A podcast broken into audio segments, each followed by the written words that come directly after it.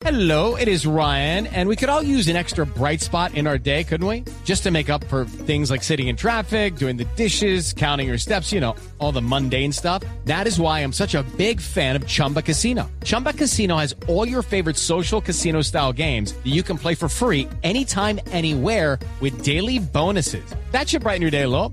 Actually, a lot. So sign up now at chumbacasino.com. That's chumbacasino.com. No purchase necessary. BGW. Void were prohibited by law. See terms and conditions. 18 plus. Muy temprano en este programa dábamos cuenta de que en Bocas, la publicación que sale cada dos meses en el tiempo, se habla de, o se le hace la entrevista a una niña de 15 años que está criando un bebé y que cambió sus juguetes por unos pañales. Tenemos un invitado en línea muy especial porque también por estos días salió una noticia increíble Terrible. Terrible. En México, en México, una niña de 8 años tuvo una bebé. De 8 años. Lo que uno se pregunta es cómo a los 8 años se puede quedar embarazado. Ese es eh, el tema porque la verdad es que pues que abusen de las niñas y demás, pues es un hecho, lamentable, pero es así. Pero ya que haya un embarazo a esa edad, pues es lo que no se logra entender muy bien. Y lo peor es que la niña además nació de tamaño normal, de peso normal, en fin. Hemos invitado al doctor Germán eh, Salazar. Él es, eh, eh, a ver, presidente del capítulo colombiano de ginecología infanto-juvenil y director de la red colombiana de jóvenes líderes en salud sexual y reproductiva. Doctor Salazar, buenos días. Buenos días. Bueno, ¿cómo se da un embarazo a los ocho años? Eh, Es decir, lo que se sabe es que una niña cuando se desarrolla y cuando, cuando tiene su menarquia o su primera menstruación, pues empieza a estar en posibilidades de quedar embarazada. ¿Cómo una niña de ocho años puede quedar embarazada? Ok, em, bueno, esto no es una situación normal. Eh, si nosotros eh, miramos en Colombia, la iniciación de la pubertad, o sea, cuando llega la menstruación, ocurre a los 12 años, más o menos dos. Eso quiere decir que más o menos entre los 10 y los 14 años, la mayoría de las niñas presentan su primera menstruación. Pero hay situaciones especiales donde ocurre algún trastorno que hace que esto ocurra antes, y es lo que se denomina la pubertad precoz. Ah, Este tipo de situaciones se pueden dar por muchas razones. Por ejemplo, eh, por tumores en, en el cerebro, por infecciones como son men- meningitis, en pacientes que han tenido radiación, en pacientes que han tenido trauma, o por causas periféricas como por ejemplo son eh, un hipotiroidismo, alteraciones del tiroides, pues como tal, eh, una hiperplasia suprarrenal congénita, alteraciones de la suprarrenal, o porque se forman quistes en los ovarios que son productores de hormonas, y esto hace que todo ese proceso se pueda adelantar. mm, vea usted, pero tiene muchísimas causas. Sí, yo creo que, que aquí lo importante es partir de, de algo que, que es fundamental. En la especie humana, cuando se llega, cuando se culmina la pubertad, que es cuando llega esta primera menstruación, lo que quiere decir realmente es que ese individuo está en capacidad de procrear. Pero curiosamente llega primero la parte biológica y posteriormente viene el desarrollo psicológico. O sea, el hecho de que una niña esté en capacidad de procrear no quiere decir que esté en capacidad de llevar ese proceso y eso es lo que ocurre en la especie humana, ¿no? Claro, claro. eh, bueno, ni preguntar psicológicamente qué sucede. Una niña de 8 años, ¿qué puede pensar?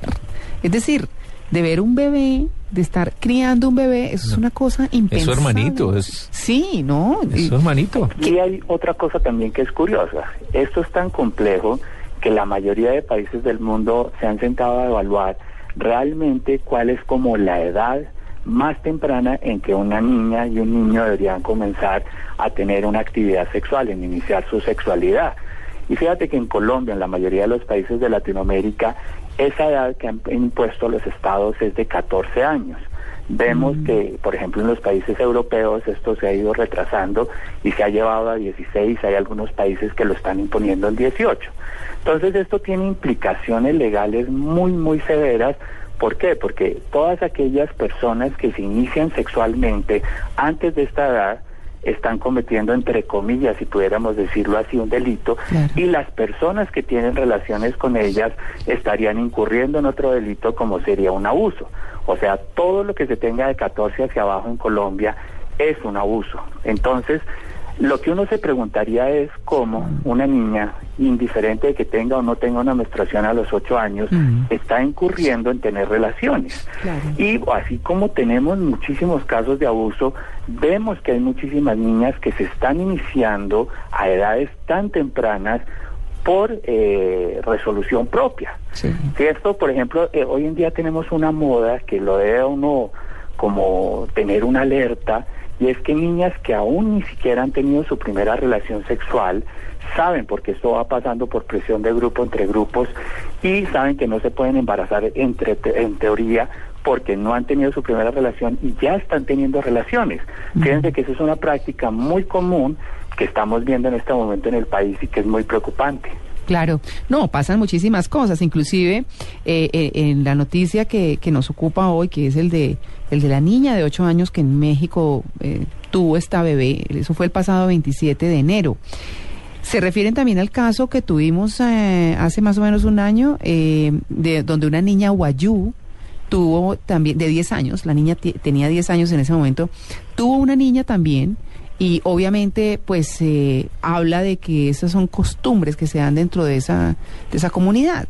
O sea que la cosa tiene tanto de largo como de ancho, no es tan fácil, pero queríamos entender un poco desde el punto de vista fisiológico, porque tampoco cabe la menor duda de que una niña de 8 años está siendo abusada. María Clara, no, no quiero ni mucho menos dañar la nota, pero investigando más sobre el tema, eh, estoy leyendo un artículo de un periódico mexicano donde dice que la niña realmente no tenía nueve años.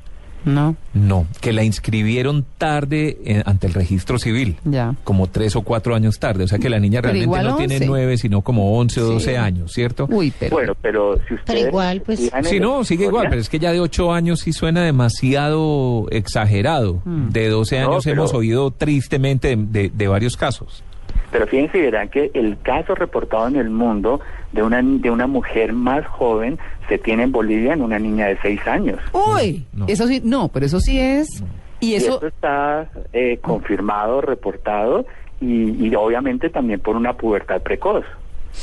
Lina Medina fue una niña peruana que en 1937 tuvo su primer hijo a los 5 años. No. Claro, entonces son, pero obviamente son situaciones patológicas, pero ahí también su entorno también es patológico desde que esto ocurre, ¿no? Claro, claro.